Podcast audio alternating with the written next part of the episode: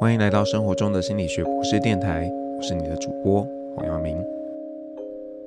刚刚那首歌呢，听起来有没有很熟悉？如果有的话呢，表示啊，你最近也看了《自由之声》这部电影。那这首歌呢，是在电影的一开场就出现，然后在结尾的时候又再度出现的歌曲。那这首歌是呃，Shakira 他早期的一首歌。那这首歌的这个歌名直译啦，是在讲说我想起你，所以就是谈论这个恋人之间的一首歌曲。好，那我今天想要呃跟大家谈的，很显然就是《自由之声》这部电影嘛。那我们先聊一下剧情，然后再带入我今天想跟大家谈的主题。那这个呃电影呢，是谈这个跟儿童贩卖、人口贩卖有关系的，然后。在电影一开始啊，就是呃男主角跟他的同事嘛，他们就一起去抓了一个这个在网络上上传这些孩童影片的人，就是有恋童癖倾向的人啊。然后他的同事就跟他说：“哦，这好糟糕哦，这个因为你去看到这些人在上传呃小朋友可能一些不堪的影片，然后去知道这样的事情，真的是让人非常难受。”他的同事就问他：“你觉得这几年你抓了多少恋童癖的人？”啊，这个同事还很清楚的就告诉他：“嗯，我们抓了大概两百多位。”然后这个同事接着反问他说：“那你救了几个小孩？”那因为有这样的提问，他惊觉：“哎，我很像没有救到小孩。”那那时候他还自我合理化，就说：“啊，这个这些小孩可能也不在美国境内啊，那我们没有办法去处理美国这个境外的事情啊，等等的。”虽然嘴巴上是这样讲啦，不过他自己呃心里头可能觉得，嗯，他很像做太少了，所以呢就决定想要呃做点什么去解救这些小孩。那这个电影故事呢是根据这个。真人真事改编的，那你说为什么这个人想要去救那些小孩？嗯，可能当然一部分是因为他同事这样点醒他，然后让他觉得对我很像可以从源头去改变啊。那不过另外可能还有一个嗯蛮主要的原因吧，是呃宗教上的，就是主角在这个电影中还有在最后结尾的时候也都说了这句话，他就说 God's children not for sale。上帝孩子是不可以被拿来卖的。那其实电影中除了男主角之外啊，另外一个帮他的男士，他从这个毒枭变成呃会把小朋友买来再把他们送去庇护所的这样的一个善行呢。这个人啊，他说我之所以会这样做，呃，其实也是接受到这个来自天上的旨意。好，那呃，当然这个呃是电影里面的一些小小的插曲啦。然后有些人看到的时候就会觉得有点 over，那干嘛扯上宗教呢？而且啊，为什么要让这个白人男性去扮演这个英雄的角色？那关于这些事情，其实嗯，我没有那么强烈的意见啦，因为我知道有些人啊，确实会因为呃这个宗教的因素而去做一些事情，而这样的现象也不是只有在这个基督宗教才有的，不少佛教徒也有类似的现象啊，可能因为神明托梦啦，就决定要怎么样啊，等等的。那至于这个白人男性当英雄这件事情，其实，在电影的后面也有一些解释啦。那我觉得，呃，不一定是那么反感。当然，你硬是要说他们把白人男性这个英雄化，你觉得很不高兴，这我也没办法。但是，我觉得至少这一点呢，在电影中是有做一些处理的。那在美国啊，其实这部电影的评价是，嗯，有点复杂的，就是说有些人会觉得。呃，这个电影又强调宗教，又强调家庭价值，那这两件事情呢，其实跟这个共和党啊、保守势力啊，是常常被绑在一起的。那另外呢，就是在这个呃，川普跟拜登一起在竞选总统的时候啊，其实有有一个小插曲，就川普呢曾经影射啦，这个拜登的儿子啊有呃恋童之类的一个状况。那这些呢，都让这个呃政党倾向可能比较亲靠这个民主党的，会觉得，嗯，我我不要去看这部电影，因为这很像要帮我洗脑，用一个呃包装，然后让我想要去接受这个跟我自己理念不符合的这些政治立场。好，那我我自己看完的时候，其实没有想那么多啦，但是我觉得这议题很重要，所以呢，还去呃安排了一个包场，带系上的这个师生去看这部电影。那之所以会呃真的很认真去做这个反思呢，其实是呃有个在美国念书的学生，他就跟我讲到，帮我补了这些脉络，然后我才觉哦对耶，这个很像有一点点严重诶，这样子我会不会也害了同学们啊等等的。那呃然后啊后来你又会继续去看嘛，就发现诶，这个 Tim Ballard 就是里面这个电影描绘的这个主角。他呃后来在一个就是跟救小朋友关系的组织里头，然后因为有一些行为的不检点，就是嗯可能有一些骚扰啊或什么样的状况，所以他也从那个职位上退下来了。然后你你就会觉得啊，what happened？到底怎么了？就是这个这个嗯、我们。呃，要这样子去，呃，怎么样去 说服自己说好？那呃，我我还是要认同这个人真的呃很有大爱，去救这些小朋友，而不要看到那些污点。到底该怎么做呢？那就像最近呃，这个日本的杰尼斯经纪公司啊，啊、这个前社长过世之后，然后就爆出来他曾经有一些不堪的行为嘛。那这个时候呢，就有一些力挺的艺人也受到了这个池鱼之殃嘛，像木村拓哉就丢了一些调研。那这这些现象其实都凸显了一个矛盾呢，就是说我们呃可能有某一些原则跟底线，那这个到底在哪边？是只要一个人有做过一件坏事，我们就不可以接受他，这个违反我们底线吗？那到底谁有立场来去呃做这个判断？所以也可以理解，当时那个在 Me Too 事件很严重的时候，呃，黄信恩就说：“啊，谁没有犯过错？”虽然大家觉得他是在为自己辩解，不过，呃，好像确实是这样的啊。那我不知道大家是不是也有这样的经验啦，就是你可能在无意之间呢，啊，做一点事情，然后让人家觉得，诶，你你是不是很没有原则啊？怎么一下说 A，一下说 B？那就像啊，我去看《自由之声》这部电影，还有呃后续的包场的活动。那如果在一些政治立场很坚定的人眼中，可能就会觉得啊，那个黄老师啊，你你一定是那个共和党的啦，啊，不然你就是那个很忠贞的基督徒啦。但是我我并不会给自己这样的定位啊，更何况我在做那些决定的时候，根本就没有想到这些事情，至少呃 explicitly 没有去想这些事情。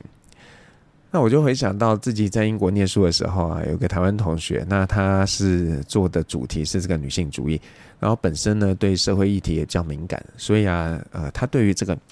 principle 原则这件事情是很有想法的。那像他一样的人其实也不少哦，只是每一个人的这个 principle 不太一样。有人呢可能曾经因为受到政治迫害，所以啊，只要跟某个政党有关系的，他就不碰触。那或者像在美国啊，有些人就是。呃，非常反犹太人，所以呢，只要任何跟犹太人有关系的，他都不处理。啊，或者分反过来的嘛，有些人就是呃非常破犹太人，所以他一定就支持这个犹太人任何东西。那我为什么特别提犹太人？因为犹太人在美国的一些就是呃社会中上阶层其实是蛮有影响力的，所以你选择站边，其实就会呃有很大的一个不同。好，那。呃，关于这个到底我们要很有原则还是很没有原则这件事情啊，我觉得呃是很难有一个好的建议给大家的。那我想先呃退一步来想了，就是如果我们是以整体的民族性来看，那我们可能一般刻板印象都会觉得啊，那个德国人啊就是很有原则的嘛，他们做事情都一板一眼的，那至少大家应该都是这样想的。然后啊，台湾人就是那种啊，那个见风转舵的啊，怎么样好就那样好啊，等等的，完全就是没有原则的那一群人。那我想问大家，你觉得呢？是德国人好，还是台湾人好啊？这不太容易回答吧，对吧？我们有时候呢，会希望别人不要太有原则啊，做事要有弹性，特别是呢，当你自己需要被他们通融的时候。但是呢，有时候你会觉得，嗯，太有弹性，变来变去不好啊。那很像，就是只要用吵的就可以得到想要的东西。那我想再请大家想一想，就是说，嗯，你如果要交朋友的话，你会交那种会呃变来变去有变通的朋友，还是呢很有原则、不懂变通的朋友？就像啊，那个有些有雅思倾向的人啊，他们就是有一些自己的原则。然后你也可以说他就是不太会变通。那和这样的人相处呢，一开始可能会有点辛苦，但是啊，如果你搞清楚他们的做事风格，那你可能会因为呢，他们行为的可预测性很高，反而比较喜欢跟他们互动。所以呢，如果啊要选择跟这个有原则的人的互动，还是跟没有原则的人互动呢？我自己啦，我会选前者。虽然他们可能不会去同理你的状况啊，然后他们只会依循他自己心中的那把尺，可是至少他们标准很明确啊。那只要你你心里有个底，然后有一些心理准备，那就嗯，应该是可以跟他们呃这个相处和乐融融的。但是呢，如果一些没原则的人啊，这个心情好的时候啊，跟你好麻吉；心情不好的时候呢，就对你百般为难，这反而是让人很头痛的嘛。那你说，呃，这个从个人的观点出发啦，我我觉得啦，当这个有原则的人其实是不大容易的。那或许呢，因为接受心理学的训练，那我们就会知道说啊，情境啊、脉络啊，对人影响其实很大。所以我们会知道说，在这个即便是同样的一个行为，然后在某个情境下，诶，可能是可以被接受；在另一个情境下就不应该发生的。所以也就是说，有当你意识到有这样的事情的时候，就会觉得，诶，这个很有原则这件事情，好像有点不近人情啊。因为这个环境就是在变啊，那你的原则应该要随着这个情境脉络而有所变动，才是比较好的吧？那。这可是因为这样子的一个作为或者是想法，就会让别人觉得你你们这些人就是变来变去没什么原则。那像我太太，她有时候就会觉得哦，就是这样。但是我心里自己会觉得啊，怎么会？我其实是有原则的吧？可是不一定能把这个原则口语化。好了，我知道这有点像是强辩。那我知道自己确实啦，跟一些人相比，我我不会说我自己是最有原则的那一种。但是应该也不至于到太太太随性了，我觉得是这样。好，那现在我们要休息一下，听一首歌。然后这首歌呢是这个周兴哲演唱的《挚友》，那他是写给阿令唱的，但是后来他自己也拿回来唱。那里面有一段歌词说到：“为什么对我永远有原则，其他人都可以例外？”那大家先听歌休息一下。那刚刚前面的提到呢，就是说，呃，如果啊跟这个很有原则的人要怎么样打交道，那就是你只要搞清楚他们是怎么样的一个 SOP 一个呃行径嘛，那就没什么问题了。比方说有人是这个宗教狂热啊，任何事情啊，只要诋毁他信仰的宗教，他就会炸裂。那在跟这样的人互动的时候，你就要避免嘛，不要去提那些事情。那有一些人呢、这个呃他的原则很多，就是毛很多啦。可是我我也必须真心的跟大家说，毛很多的，比起那种没什么原则的人，应该是比较容易应付的。毕竟你就是可以事前准备嘛，不用觉得很慌乱。那呃，这个那我们要怎么样去跟那些这个没原则的人互动呢？好啦，我我刚刚有说到嘛，我自己不是一个太有原则的人。那我从我自己的角度出发，给大家一些建议。我觉得要跟我们这样的人打交道啊，最好是嗯有一个明确的共同目标，就是呢，我们可能有一起要完成的一件事情。那在这样的基础下，我们可能就会呃有不同的行为模式。可是呢，这个手段呢、啊，都是要为了达成这个共同的目标而做的。当然，有的时候我们可能会呃不择手段呐、啊。那如果你是有一点洁癖的人，你不希望我们用某些特定的方法。啊，你要先说嘛，给我们一些但书啊，告诉我们知道哪些可以，哪些是你不可以接受的。那这样的话呢，这个合作起来啊，应该也是会比较顺畅的。那如果可以的话啦，你最好呢要这个定期的去提醒我们，诶，那个黄老师啊，你有些事情压线喽，你可能快要违反我们约定的这个原则喽。那如果是一个理性但是没有特别有原则的人，呃，也是会善意回应的啦。那其实这有一点像是我跟太太的互动，太太相对之下呢是一个比较有原则的人，然后对上我，实在是对他来说有点为难。那有一些事情呢，虽然呃一开始约定好了，但是时间久了嘛，都会松松懈啊，会走中啊，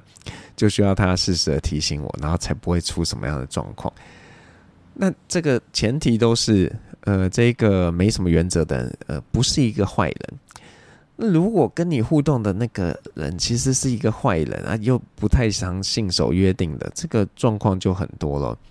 他可能会背叛你啊，让做一些让你傻眼的事情，所以你可能还是需要自保。特别呢，如果你跟这个人先前没有什么样的互动，你不太知道他是怎么样的时候，一定记得要留一手，那自己呢才不会赔了夫人又折兵。所以，嗯，好像没给大家什么样好的方法，但是就是真的啦，因为你不清楚这个人底细的时候，就可以稍微保守一点嘛，照着规定来，这样子是比较好的。我想很多人他呃，对于跟陌生人做事情，可能是有很清楚的规范的，然后对于熟人呢，就会这个规范呢就会比较没有那么的明确。道理大概就是这样的，就是当一个人你还不太信任他的时候，那你真的要有很清楚的一个呃，什么可以，什么不可以。但是如果这个已经是你朋友了，那你又觉得这个是可以值得信赖的人。那我们这个标准就可以稍微有弹性一点。当然，这个件事情如果啊太有弹性，有的时候就变得随便了。所以也真的是要时时的去稍微切一下。他说：“哎，你这样子有一点越线喽。”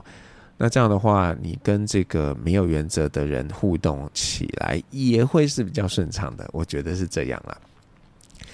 好，那呃，这个听起来很像有原则。比较好一点点，我不知道大家怎么的感觉。那但是呢，我我这边要做一个提醒啊，就是你可以很有原则，但是啊，千万不要让这件事情变成一种傲慢。那呃，最近一阵子嘛，因为这个进口蛋的事情啊，有很多讨论嘛。然后老实说，没有特别 follow，但是最近那个事情的发展也有一点夸张哎。这事情真的太离奇了，然后有很多人就翻车了嘛，就是呃，就是可能之前还声援某个人呐、然后结果后来发现那个人根本自导自演等等的，那会有这样的状况呢？嗯，其实你可以说有人就喜欢蹭热度，但是我觉得还有一个原因呢，是有些人就觉得他坚持某些事情一定要怎么样做，那如果有人没有那样做，然后他需要帮忙，那我就要站出去帮忙他，我就要去挺他。对，我想。就是这个样子。那我自己对这个进口单这件事情没什么深入的了解，所以就我们就放在那边。那我想谈的是说，假设啦，你曾经因为很坚守自己的原则，然后呃犯了一些错，那怎么办？其实不要太难过，你只要愿意从这样的一个呃犯错的经验中去做一些调整，那这都是好的。那最怕的就是，嗯，你其实没有自我检讨，然后啊，把所有的过错讲的跟你自己没有关系，这都是别人的错，都是他的错，那就很不理想了。但是还有的时候啊，会遇到一个状况，就是呢，你这个坚守原则其实是没有错的，只是可能不适合在当下的那个情境。那在这样的状况下，你可能会陷入一个纠结啊，就是，嗯，我自己到底要做出改变，还是要去改变这个情境呢？那如果你非常确定自己的原则是没有错的，可是啊，你觉得哎，我又不是什么甘地呀，怎么样？我我不想要去拯救这个世人呐，就是没有力气，然后也没有意愿想这样做，那那怎么办？那你可能就是选择去转换这个环境，对你来说是比较容易的。就像有些企业的组织文化有问题啊，你说如果只有你一个人觉得怪。你要做出改变很难啊，那与其呢花很多力气想要做出改变，然后让这个企业可以变得更好，那还不如就选择离开嘛，去一个比较适合自己的环境。那这个我觉得并不是一种逃避啊，而是当你很清楚的看见，诶，你自己信守的一些事情，在这个地方没有被大家尊重的时候。那也没有必要嘛，对啊，就是如果公司的人都呃事情都乱做，那也必要没有必要去同流合污嘛。就是呃任何事情啦，多数人说的很 像就是对的。那假设多数人说的你并不是那么认可，这个跟你的信念是不吻合的，那真的就是没有必要跟他们继续搅和下去。好，那最后呢，其实我想跟大家说啦，就是不管啊，你呢是一个很有原则的人，或者你跟我一样还是比较随性的，那其实只要你知道自己是怎样的人，然后也接受这个样貌，啊，这都是一件好事情。那如果啦，你不想这样，你反而硬是想要强迫自己变成某一个样子，比方说，你就觉得，嗯，我觉得当一个有原原则的人比较好，所以我要努力往那个方向迈进。嗯，当然你可以这样做啊，可是我觉得它不一定会为你带来好处，有时候呢，可能会让你自己觉得很不自在。那也就回到这个我们一开始在跟大家谈这件事情的一个初衷，我觉得呃，很多时候。真正的关键并不是在于呃你有没有信守那个原则，而是你要知道自己在什么样的状况下，然后选择了采什么样的一个立场，那这件事才是比较关键的。那你也要知道，并不是所有人都会认同你采的那个立场。那你看清楚这件事情，那就 fine 就 OK 了，真的。那呃，所以。你说，嗯，我会不会继续去跟大家呃推广这个自由之声？我其实是会啊，因为我觉得它里面谈到了这个呃儿童被贩卖，还有甚至成为性奴隶的问题，这件这个问题其实很严重。